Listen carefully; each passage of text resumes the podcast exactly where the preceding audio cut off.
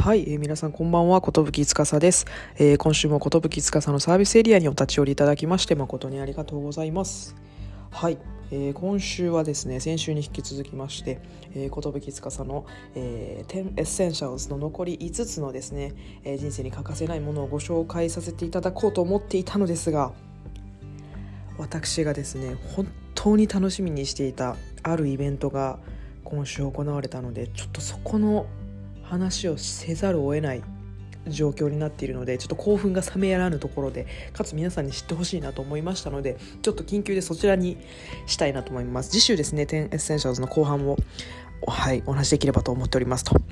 はい。えー、ことぶきつかさの、えー、サービスエリアでは皆様からいただきましたお悩みだったりご質問に私がゆるく回答したりだとか、えー、私が最近ハマっていることであったり好きなことであったりとか、え今日のように興奮が冷めやらないことをですね、えゆるくお話ししていくポッドキャストでございますと。はい。そういうところで皆さんまずです。お伺いしたいです。コーチェラ皆さんご存知でしょうか？はい、まあ、世界最大級の音楽フェスと呼ばれているコーチェラにですねこちらがですねこの、えー、4月の1617と、はい、あの開催がされておりまして YouTube を通じてですねあのまあ、アメリカで開催してるんですけれども YouTube で、えーまあ、ライブ配信というような形で、えーと、見ることができるんですけれどもはいもう本当に私がこれなぜ楽しみにしてたかというともともと音楽だったりとかこういう音楽フェス行くのが好きだったんですけどいつかこう行ってみたいなと思うイベントの一つでこちらがあったんですけど、まあ、ここ2年間ですね、新型コロナウイルスっていうところの拡大によって2年間このコーチェラが行われてなかったんですよね。で、まあ、2020 2019年にはあのコーチェラにですね初めてブラックピンクがあの出場してすごくこう話題になったんですけどあのまあ、どんな音楽家であったりとかどんなアーティストも必ずまあ目指すイベントというか、まあ、出場しているようなすごく大規模な音楽イベントがあるんですけど、まあ、今年ですね、はい、実証するというところでもう本当にマスク着用だったりとか、あのー、そういった部分はしっかりとしているんですけれども完全にオフラインでこういったイベントが開催されましたというところで、まあ、日本からもあの無料であの視聴ができるっていうところがあったのでもうずっとですねこの土日こちらを見てましたと。であのサマソニとかこうイベントとか行ったことある人が分かると思うんですけどこうタイムテーブルがあって例えばステージ A ステージ B ステージ C ステージ D であってタイムスケジュールが誰々さん誰々さん誰々さん誰々さんってなっていて、まあ、自分の好きなところ聞きに行くっていうのがスタイルかなと思うんですけどあの、まあ、こちらも同じような仕組みでステージ123っていうのがあってタイムスケジュールがバーッと並んでいてでどうしても熱いラインとかがあるんですよね。ステージ A のこの人も見たいけど B のこの人も見たいし C のこの人も絶妙に見たいみたいなのがあったのであの自宅でですねもうその瞬間を見逃したくなかったのでテレビではステージ1で Mac ではステージ2で持ってる iPad ではステージ3っていうのを見ながらこう自分の好きなアーティストが来たら音下げて止めてとかっていうのを繰り返しながらですね本当にいい時間を無料で過ごせたなっていうふうには思っているんですけど、まあ、そもそも大きく一つ目がこういった大規模なイベントがやっぱりこうここ数年できてなかったのに今まあこうすごいいろんな環境の中でも実施ができることっていうのはすごいなっていうふうに改めて思いましたしやっぱ規模感で言っても世界最大級なのでなんかそういった部分が、まあ、今年サマソニだったりも日本だったらこうやるっていうのは決まったの決まってると思うんですけど、まあ、徐々にこのしんどいこうなんて言うんでしょうこう虚勢されたあの環境からですね、まあ、徐々に前に進んでるんだなっていうのを感じてすごく嬉しかったなっていうのとあの私すごいイベントとか見る時に、まあ、その歌手だったらアーティストの方ももちろんなんですけどそこにいてテンション上がって笑顔になってる人たち映るじゃないですか。もうそれを見るのが結構好きなんですよね。それを見てうわこの人たちめちゃめちゃ楽しそうやなっていうのを感じてあやっとこういう雰囲気を持ってきたなっていうのを感じたんですよね。で、まあ、2つ目にあのすごく大きく嬉しかったのがですねあのまあ、そのステージ1っていうのがメインステージなんですけどそこのメインステージにですね日本人で9年ぶりに立った方がいらっしゃいまして私あの日本の音楽あんまりこう聞かないって言ったらあれなんです聞くんですけど本当に今流行ってる曲とかあんま分からないんですよね。基本なんか洋楽とかまあ他の国の音楽を聴くことが結構多かったりするんで日本の曲ってあんまり最新の曲とかあんま分かんなくて。ただ絶対聴くのは宇多田ヒカルなんですよね。で宇多田ヒカルさんがですね9年ぶりにそのメインステージにはい。登場。9年ぶりにじゃないや。日本人が9年ぶりにあのステージに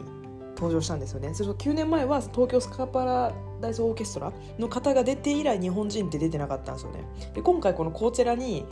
出るって言われた日本人でキャリーパンパムとかだけだったんですよね。で宇多田ヒカルの名前なんてなかったんですよね。ただ4月16日の土曜日の宇多田ヒカルさんの公式ツイート見たらこちらに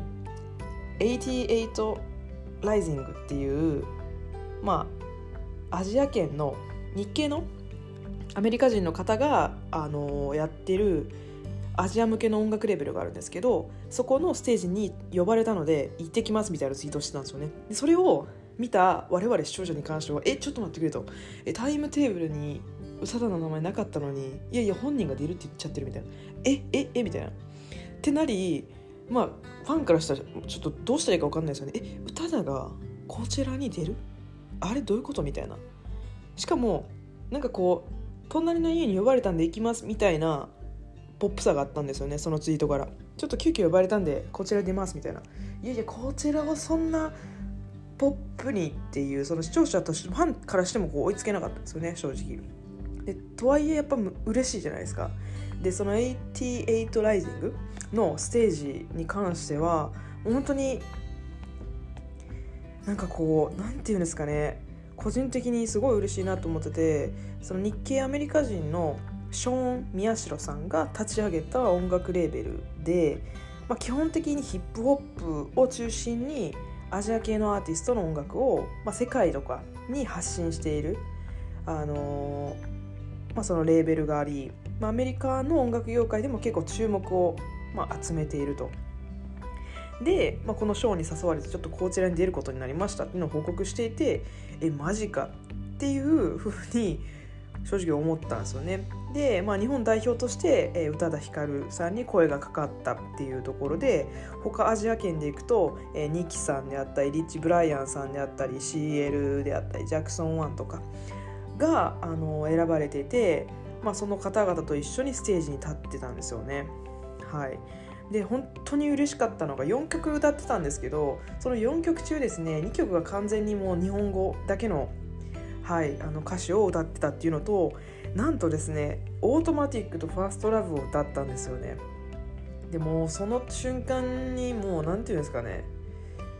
全てのことがもう良くなったというかあもう宇多田ヒカルがそこで音楽を奏でているだけでやっぱもう見るファンからしたらもうもうそれでお腹いっぱいなんですよね。もう本当に泣けてきてあやばいみたいな。こういう音楽のもたらすパワーってやっぱすごいなっていう。でまあそこにいた人たちって母国語じゃない音楽を音楽として楽しんでるというかあのその姿を見てやっぱりこう音楽が持つパワーってすごいなっていうのを感じたのと宇多田ヒカルのそのステージを見た時にやっぱり圧倒的な歌唱力と表現力とっていうのですごい圧倒されたんですよね。本当にそれがすごい良くて個人的にもう本当オートマティック最後に歌ったんですけどサビの部分で、まあ、ちょっとこうダンサーさんたちもいたんですけどもうなんか振り付けとかじゃなくてグルーヴ感を出すっていうので真ん中センターに集まってただ右に左に行って肩を揺らすだけの振りがあってまあ宇多田ヒカルを囲んでこうみんながやるんですけどもうその瞬間だけでもうめちゃくちゃかっこいいんですよね。あやばいなと。あこれがジャパニーズポップだっていうような何て言うんでしょう。すごいそれを感じたんですよね。でそれがすごく個人的にはめちゃめちゃぶち上がったっていうところでありまして。で最後にもう一つやばかったたのがあの、まあ、CL21 のメンバーリーダーである CL が、まあ、ソロで出てきたんですね。確か宇多田ヒカルの次の次ぐらいだったんですけど出てきてあのまあまあ、圧倒的な圧倒的なパフォーマンスというか割とこう激しめのパフォーマンスとかをしてて会場をめちゃめちゃ沸かせてたんですけど最後の曲になった時にまあ、やけにちょっとこうステージ遅いなと思ってたんですよ。でそしたら一番上のところにあのー、なぜか4人映ったんですよね。であれ CL1 人じゃないんや。あでもバックダンサーの人かなって思った瞬間に「I am the best」のイントロが流れたんですよね。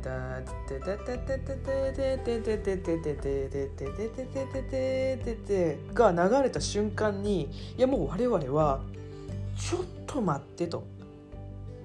いやこれネガチンチャラかやんみたいな。I am the best やんっていう。しかも何て言うんでしょう。その時の当時私が高校生ぐらいの時に21とかガールズジェネレーションとかカラーとかまあ、そういったザ・ k p o p 第一世代と呼ばれてる人たちがボーンって来てた時に21なんてもう最前線を走ってた人たちじゃないですか。その時の構図とめっ一緒だったんですよ。マジでシルエットが。やばい来たと。ダラちゃんめっちゃ髪ギューンってなってるのもほんと一緒やったしやばいなと。民事のそのスパッてこう切ってあるあのボブの感じとかもうわこれやばいやばいと思ってパッてこっちネガチンチャラかってやっぱ見た時にやっぱ21だったんですよね。で21がバーって降りてきて「I am the best」が流れるわけですよ。いやもうこちらからしたらいや CL だけって言ってたやん。いやいやかつ誰かとコラボなんかなとか思ってたけどもそれをも上回った21様が降臨したわけですよね。でなんとこれ4人揃ってステージをするのって約6年ぶりらしいんですよ。6年ぶりってやばないですか？小学校1年生から6年生この6年ですよ。この6年間でおのおのいろんなことがあって事務所移籍したりだとか個人でやったりとかいろいろあった中でカムバした時のこの視聴者のぶち上がり度。もう私本当にあの時やばかったです。もうこの上ないほど嬉しくて涙が出そうになって。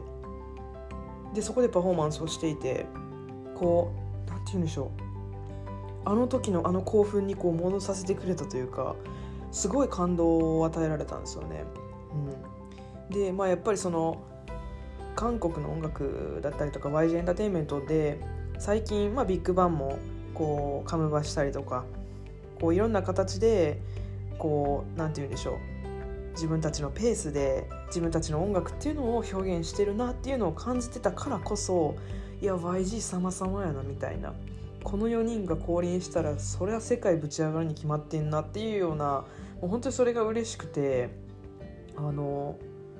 21が21でいてくれたことにすごくうわーっていうめちゃくちゃこう食らうっていうあの現象が起きましてやっぱりなんかそのこちらも出てる人の比率でいうとやっぱり圧倒的にアメリカ圏の人だったりが多い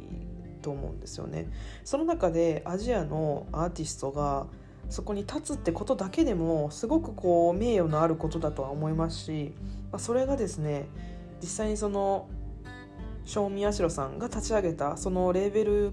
を通して世界中の人がこうアジアのアーティストだったりアジアの文化とか音楽に触れることがやっぱりすごいそれを目の当たりにしたんですよね。それを聞いてぶち上がってる人たちを見るとやっぱり音楽に国境とかがないなっていうのもすごい感じましたしこういうふうに世界が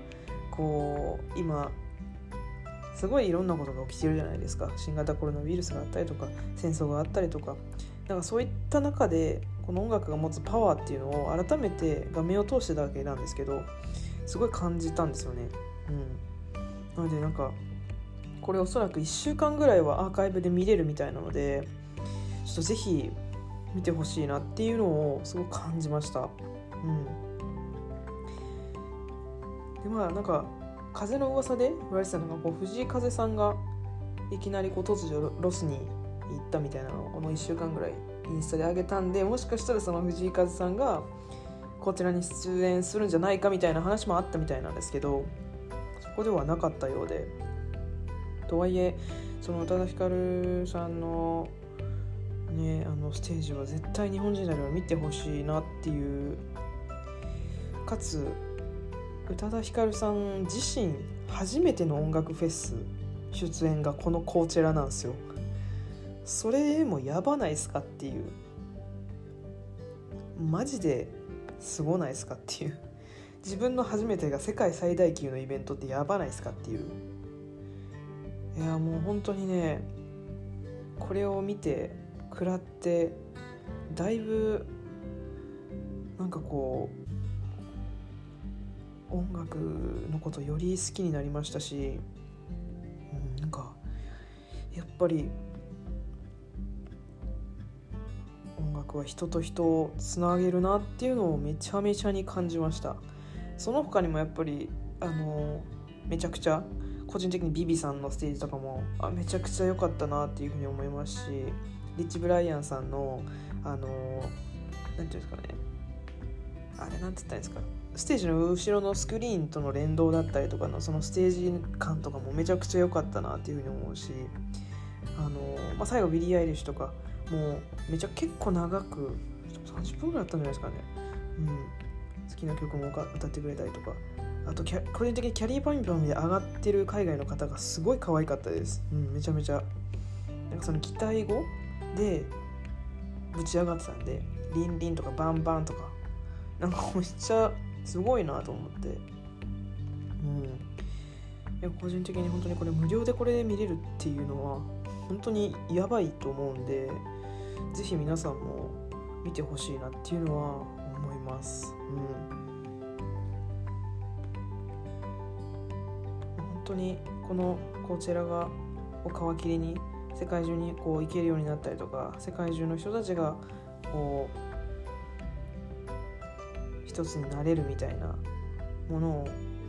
作ってるっていうのはすごいなと思いましたしこういうことに関わってお仕事されてる方ってやっぱすごいなっていうのをめちゃめちゃめちゃめちゃに感じました。は